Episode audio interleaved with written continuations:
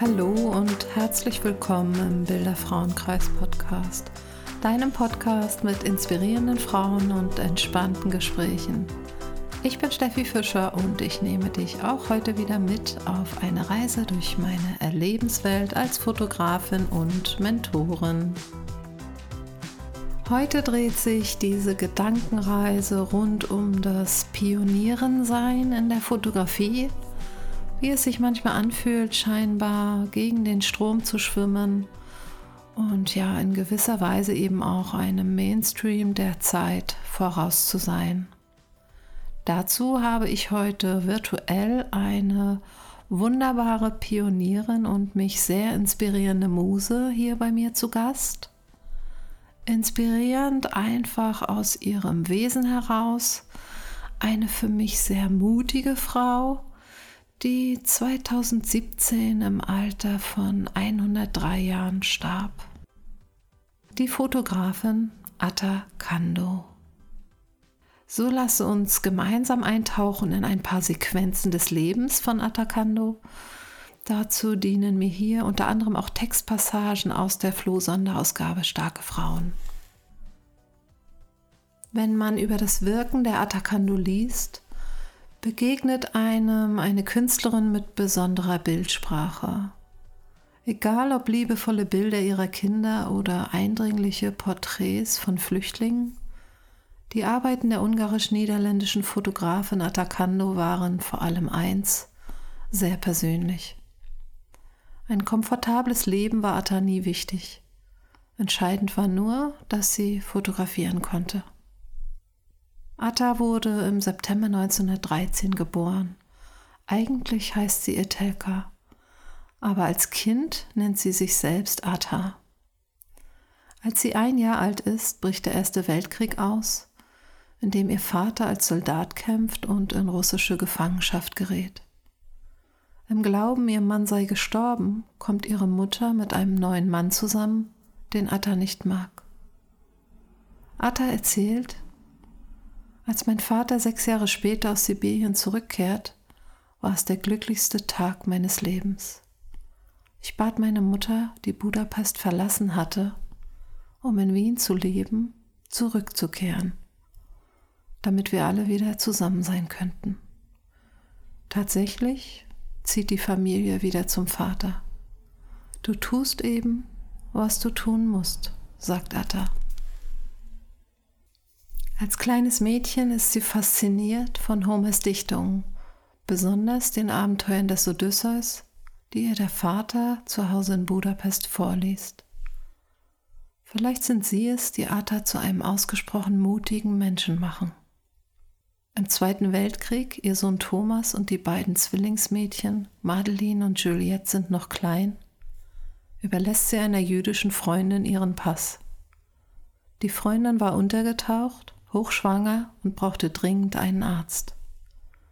Mit Attas Ausweis konnte sie in eine Klinik entbinden, ohne als Jüdin erkannt zu werden. Später fälscht Atta mit ihrem damaligen Mann Pässe für Freunde und Bekannte. Atta, sie ist schon Fotografin, aber auch gelernte Grafikerin, kann meisterhaft Behördenstempel nachzeichnen. Sie schneidert auch eine SS-Uniform für ihren Mann so dass es ihm gelingt, Juden zu befreien, die nach Auschwitz deportiert werden sollten. Insgesamt halten sich während der letzten Kriegsjahre 14 Menschen im Zuhause der Kandos in Ungarn versteckt. Viele Jahre vergehen. 1998 werden Atta und auch ihr Mann posthum von einer Holocaust-Gedenkinitiative mit einem Titel dafür geehrt. Ja, ich weiß nicht, wie es dir geht, aber mich lassen solche Augenblicke, wenn ich so etwas lese, einfach sehr, sehr still werden. Vielleicht mitunter auch zu still aus einer gewissen Ohnmacht heraus, weil ich mich dann schon einfach auch frage, wie viel Mut und wie viel Rückgrat habe ich heute in meinem Leben hin zu Situationen, wo es mein Handeln braucht. Wie mutig sind meine Handlungen überhaupt? Oder wie laut sind manchmal nur meine Worte und das darüber reden, handeln zu wollen oder zu müssen. Mir geht es schon in meinem Leben auch so, dass es Zeiten gibt, wo ich mich eben mutlos fühle aus einem Ohnmachtsgefühl heraus. Das können scheinbar ganz banale Alltagssituationen sein oder eben auch globale Geschehen, wo ich eben meinen Platz des Mitwirkens für mich hinterfrage und meinen ganz persönlichen Handlungsraum darin, mit aller Verantwortung eben auch. Eben jenen Aspekt auch, was tue ich denn wirklich oder wo glaube ich eventuell auch nur ganz in meiner Tatkraft zu sein. Was ich mich in so Augenblicken des Lesens, wie eben hier, wo uns dieser tief bewegende Ausschnitt aus dem Leben der Atacando begegnet, was ich mich da einfach auch frage, waren die Frauen zur damaligen Zeit anders? Sind wir heute eventuell ego-gesteuerter im Mainstream der heutigen Zeit, wo die Art des Lebens viele eher auf diverse Bühnen lockt? Ich habe eben im Heute relativ oft das Gefühl, es braucht erst die große Bühne und ein lautes Mikro, um große Töne über das hinauszugeben in die Welt, was wir als nächstes tun. Mir scheint, dass zur damaligen Zeit die Frauen einfach losgegangen sind wählten den Weg inmitten des Lebens statt die Bühne, um wesentlichste und wichtige Dinge zu tun. Jene Dinge, wo es sie in den Augenblicken des Lebens eben unmittelbar rief. Was ich mich eben auch frage, wie viel Energie geht für uns in der heutigen Zeit da schon diffus verloren am Weg hin zu dem, wo wir eigentlich handeln müssten eben wirklich eigenverantwortlich tun, statt darüber zu reden, was die Welt, was wir an Veränderungen brauchen. Und nein, natürlich nehme ich mich selbst da keineswegs raus aus all dem, was ich hier gerade beschreibe. Umso wertvoller sind für mich solche Augenblicke, wenn mich so starke Frauen aus der Vergangenheit in solchen Momenten mit ihrem Wesen und ihrem Leben wirklich berühren und erinnern. Natürlich gibt es diese Frauen auch in der heutigen Zeit. Doch mir war hier jetzt irgendwie wichtig, weil mir Atacando mit ihrem Leben und ihrer Lebensgeschichte und natürlich auch der Parallele des Lebens einer Fotografin, weil mir das immer wieder nahe geht, ihr hier eben einfach nochmal eine Stimme zu geben. Ihr hier mit ihrem Wesen und ihrem Wirken einen Platz zu reichen, um uns mich und vielleicht ja auch dich in diesem Moment zu inspirieren. So lass uns von hier aus behutsam in das Jahr 1956 gehen. Atacando ist während der ungarischen Revolution mit ihrer Kamera zur Grenze zwischen Österreich und Ungarn gereist. Sie will für die holländische Künstlervereinigung GKF die Flüchtlinge fotografieren. Lange hatte sie für diese Idee gekämpft. Atta erzählt, ich wollte die Notlage derer einfangen, die sich im kommunistischen Ungarn für mehr Freiheit eingesetzt hatten, insbesondere eben jene der Kinder. Auch sie hat 1956 bereits eine Odyssee hinter sich. Von ihrer Heimat Ungarn ging sie nach dem Zweiten Weltkrieg über Umwege nach Paris und schließlich nach Amsterdam. Sie fühlt eine tiefe Verbundenheit mit den Menschen an der Grenze und will ihr Schicksal sichtbar machen. Von dem Tag, an dem sie sich ihre erste Kamera kaufte, bis zu ihrem Tod mit 103 Jahren, sind für Atta ihre Arbeit und ihre eigene Geschichte immer eng miteinander verbunden. Ihre oft sehr persönlichen Fotografien, wie zum Beispiel das Bild eines Flüchtlingsjungen oder ihre Fotostrecke, die sie auf einer Reise durch die Schweizer Alpen von ihren drei Kindern machte, sind beeindruckend komponiert, wirken geradezu märchenhaft. Und auch von der Fotografin selbst geht ihr Leben lang ein Zauber aus. Diese Fotostrecke, die hier erwähnt wird, rund um diese Reise durch die Alpen, die würde ich gerne an dieser Stelle noch tiefer beleuchten. Denn da gibt es einen Punkt, der mich ganz besonders bewegt und berührt. Der Traum im Wald. 1954 war Atta in den Schulferien mit den Kindern per Anhalter zu ihrer Cousine Eva gereist. Mit deren Auto machten sie Fahrten durch die Berge. Überall, wo Atta eine schöne Szene für ein Foto sah, hielten sie an. Ich wollte in den Ferien etwas gemeinsam mit den Kindern machen, sagt Atta. Also machte ich Fotos von ihnen, und zwar auf Grundlage eines Märchens, das mein Sohn Thomas über einen Jungen und seine beiden Schwestern verfasst hatte. Meine Zwillinge Juliette und Madeline fertigten die Märchenkleider an aus Blüten und Blättern der Natur. Als sie wieder in den Niederlanden waren, präsentierte ein Freund die Fotos einem Verlag. Und so entstand aus dem Ferienprojekt ein Bildband. Die niederländische Presse unterstellte den Fotos einen sexuellen Charakter, da die Kinder nur spärlich bekleidet waren. Atta, enttäuscht und empört, sagt, die Fotos haben die Natur, Kinder und Märchen zum Gegenstand. Sie stellen alles dar, was ich unendlich liebe. Ja, dies hat mich insofern sehr tief berührt, weil mich ähnliche Momente rund um mein Erleben mit der Fotografie immer wieder sehr bewegen. Diese sehr verletzlichen Augenblicke rund um die Veröffentlichung von Bildern, weil wir Fotografen selbst natürlich damit meist eine eigene Lebensgeschichte auch verbinden. In dem Moment, wo wir unserem eigenen Herzen und der Seele nah fotografieren, spricht eben das Bild ganz tief aus unserem Inneren. Aus meinem Erleben, gerade so auch rund um Social Media, weiß ich einfach um diesen schmalen Grad jeder Momente, wo die Bilder einer Bewertung unterzogen werden, gerade in Zeiten von Instagram und Co. Diese Momente, ob es eben gefällt oder nicht, klick ja oder nein.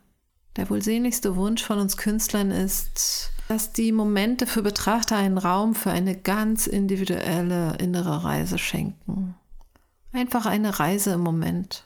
Manchmal glaube ich aus einem Vermeidungsverhalten heraus, aus welchen Gründen auch immer, bewerten die Menschen lieber Bilder ganz subtil und unbewusst, anstatt in ihre eigenen inneren Welten der Berührbarkeit eben einzutauchen, die ja durchaus auch in einem etwas bewegen.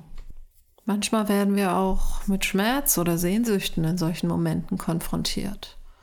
Eben da, wo wir uns auf einen spürigen Blick wirklich einlassen und ja, um das zu vermeiden, wählt der Mensch nach meinem Fühlen allzu oft eben noch sowas wie Analyse und Bewertung in solchen Momenten. Dabei ist wirkliche Berührbarkeit wohl unser bestes Tool überhaupt in unsere innere Welt hineinzuspüren, gerade eben in Zeiten, wie wir sie heute so erleben, Zeiten, wo uns so viel überrollt und der Grad so oft ein schmaler ist sich selbst nicht zu verlieren am Weg durchs Leben. Aber zurück zum Leben von Atacando. Um ihre freie Arbeit zu finanzieren und Geld für ihre Familie zu verdienen, fotografiert Ata in den 50er Jahren unter anderem Mode. Für die Fotografin ist dies ein Kompromiss. So sagt sie selbst, Mode finde ich gut, aber Fotografen fanden in jener Zeit kaum Beachtung. Man stand immer nur im Weg rum. Um dir eine gute Position in der Szene zu erobern, musstest du frech sein und das fiel mir schwer. Um sich Anerkennung zu verschaffen, versucht sie, sich in ihrer Arbeit so viele Freiheiten wie möglich zu nehmen. So ist Atta zum Beispiel eine der ersten Fotografinnen, die Models unter freiem Himmel porträtieren. Und hier spannt sich ein Bogen hin zu dem Thema, was ich sehr gerne hier auch in dieser Folge tiefer bewegen möchte wo beginnt überhaupt Pionieren sein und was sind für mich, eben für mich als Steffi, eigene Freiheiten in der Fotografie. Freiheit kreiert sich für mich auch aus dem Aspekt, dass ich für mich einstehe, dass ich mir treu bleibe und meinem Herzensweg. Jenem Weg, den meine Seele sich als Auftrag mit in dieses Leben gebracht hat. Und der Herzensweg einer Pionierin ist eben auch jener Weg des Vorangehens, da wo Dinge durchaus noch im Verborgenen liegen. Und diesen Dingen, in der Fotografie sind dies eben durchaus auch andere und nicht so populäre Sichtweisen. diesen Dingen das Licht zu reichen. Dies ist mitunter eben auch ein Weg mit Gegenwind, durchaus, mit inneren Stürmen, auch aus Zweifeln und meist eben auch ein Leben fernab von großem Applaus. Oft sind es auch stille Wege mit tief wirkenden Augenblicken, wo es gilt, im Vertrauen zu bleiben, dass eines Tages die Saat das Licht der Welt erblickt. Wann immer und wo immer, da gilt es, jegliche Erwartung immer wieder loszulassen. In mein Tagebuch schrieb ich kürzlich über den Weg der Berührung, die Dinge zu den Menschen bringen. Das darf durchaus auch leise sein. Laut heißt nicht automatisch groß. Viel heißt nicht automatisch erfüllt. So lass uns noch einmal auf einen anderen inspirierenden Aspekt des Lebens von Atacando blicken. Trotz ihrer Vielschichtigkeit fotografiert sie am liebsten Kinder. So sagt sie, vielleicht liebe ich Kinder mehr als Erwachsene. Sie sind unbefangen und denken nur an heute. Auch für Atta ist heute der einzige Tag, der existiert. Sie sei Optimistin, sagt sie von sich. Und naiv. Deshalb verliebte sich auch jeder ein bisschen in sie, sagt ihr Sohn Thomas.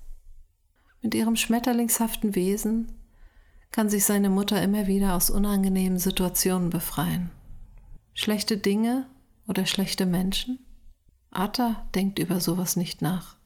Genauso wenig wie über ein komfortables Leben.